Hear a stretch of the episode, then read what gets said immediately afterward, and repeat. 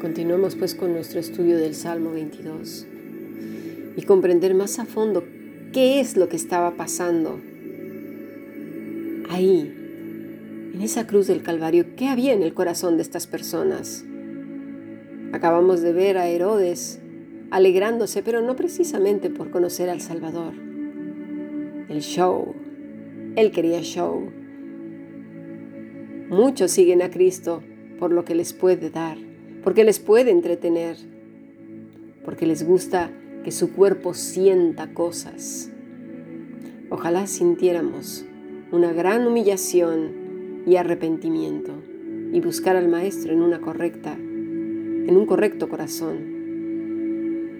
Es así entonces que Jesús toma la cruz, fue azotado, flagelado, tal y como Pilato lo había prometido. Le soltaré pues después de castigarle. El ser flagelado era un acto legal que se hacía antes de cada ejecución romana, y solo las mujeres y los senadores o soldados romanos, con excepción de casos de deserción, estaban exentos. El objetivo de la flagelación era debilitar a la víctima hasta el estado justo antes de colapsar y morir.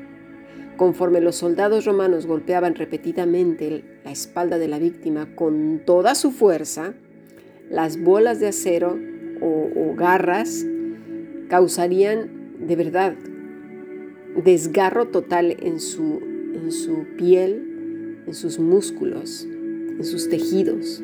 Luego, mientras continuaban la flagelación, las laceraciones desgarrarían los músculos esqueléticos subyacentes y producirían cintas temblorosas de carne sangrante. El dolor y la pérdida de sangre generalmente prepararían el escenario para un shock circulatorio. Ayer vimos, ¿verdad? Que decía la expresión gusano y, vimos que es un gusano escarlata, que también esa palabra, Tolá, habla de, de estar bañado en carmesí. Este era el escenario. La cantidad de sangre que se perdía podía determinar cuánto tiempo la víctima sobreviviría en la cruz. La flagelación severa, con un intenso dolor y la pérdida apreciable de sangre probablemente dejó a Jesús en un estado previo al shock. Su piel estaba en un estado deplorable, tristísimo. El abuso físico y mental hecho por los judíos y los romanos junto con la falta de comida, agua, sueño, también contribuyeron a su estado generalmente debilitado, ¿verdad? Dice entonces, antes de que Jesús fuera llevado, su ropa le fue quitada.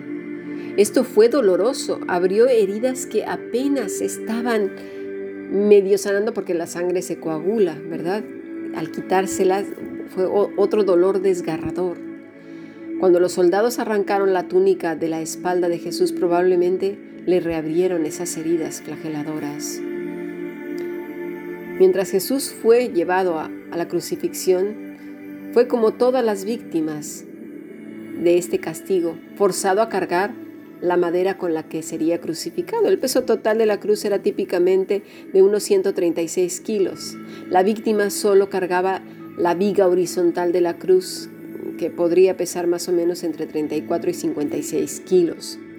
Cuando la víctima cargaba esta parte de la cruz normalmente era desnudado y sus manos eran amarradas a la cruz. Así que dice la escritura que tomaron a cierto Simón de Sirene. La condición debilitada de Jesús requería esto.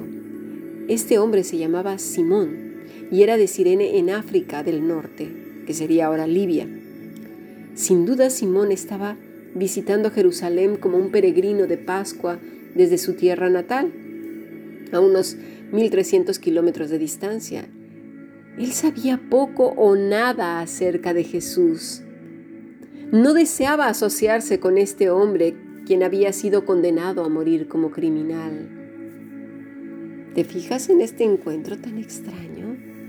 Aún así, los romanos, los romanos eran la ley y Simón no tuvo otra opción. Le tomaron y le pusieron encima la cruz para que la llevase.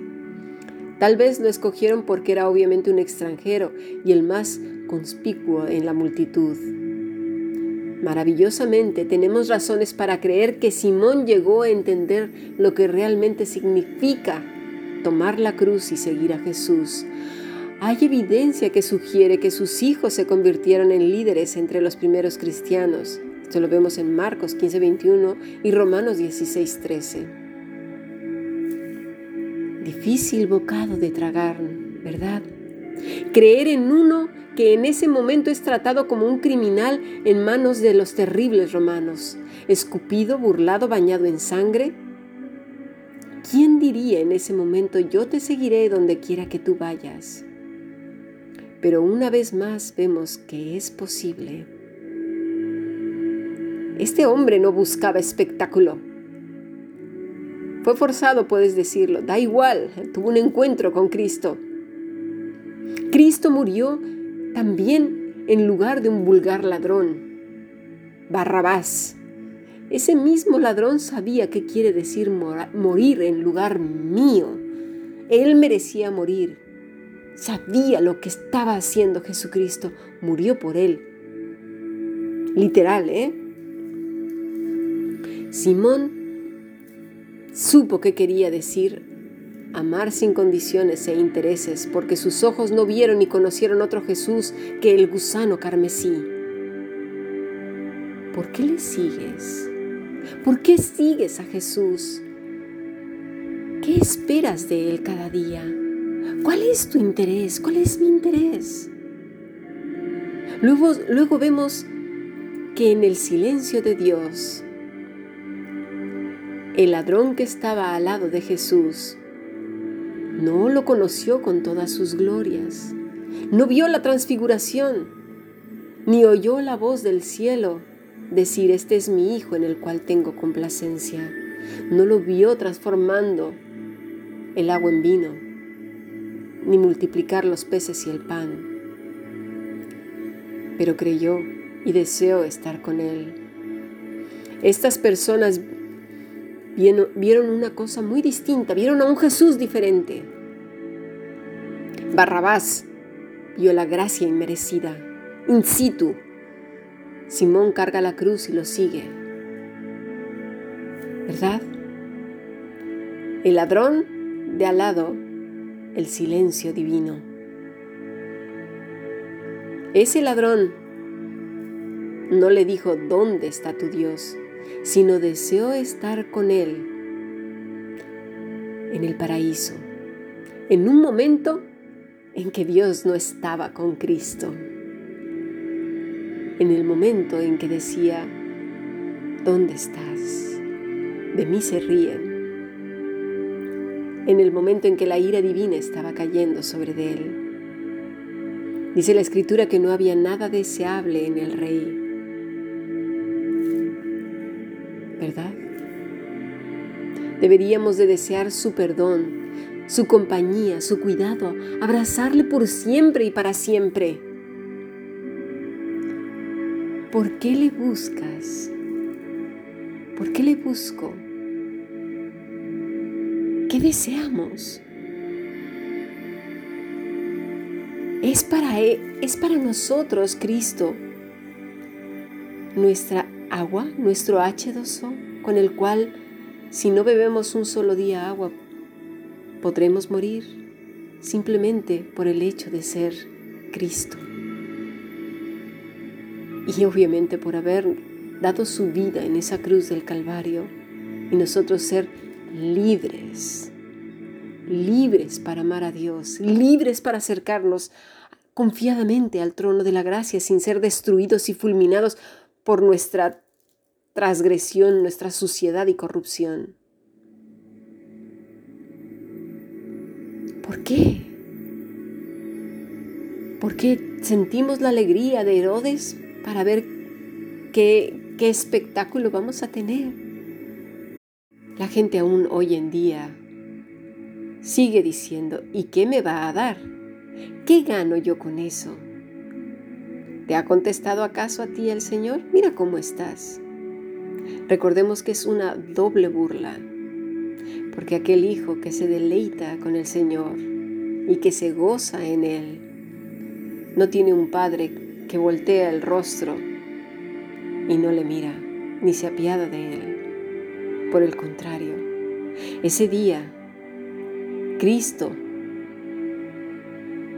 cargó sobre sí mismo tu pecado y mi pecado para que precisamente pudiéramos llamarle a Dios Padre, gozarnos en Él y tener la, pero la certeza, la confianza, como dice ciertamente, siempre mi buen pastor está conmigo y yo con Él, aunque en ese momento pueda sentir el silencio. El bien y la misericordia me seguirán todos los días de mi vida. Por eso estoy confiado, estoy confiada. Tenemos que valorar la magnitud, la profundidad y la dimensión de ese día en el Gólgota, en la cruz del Calvario, lo que significa para nosotros Cristo en nuestras vidas. Sigamos aprendiendo. Bendiciones.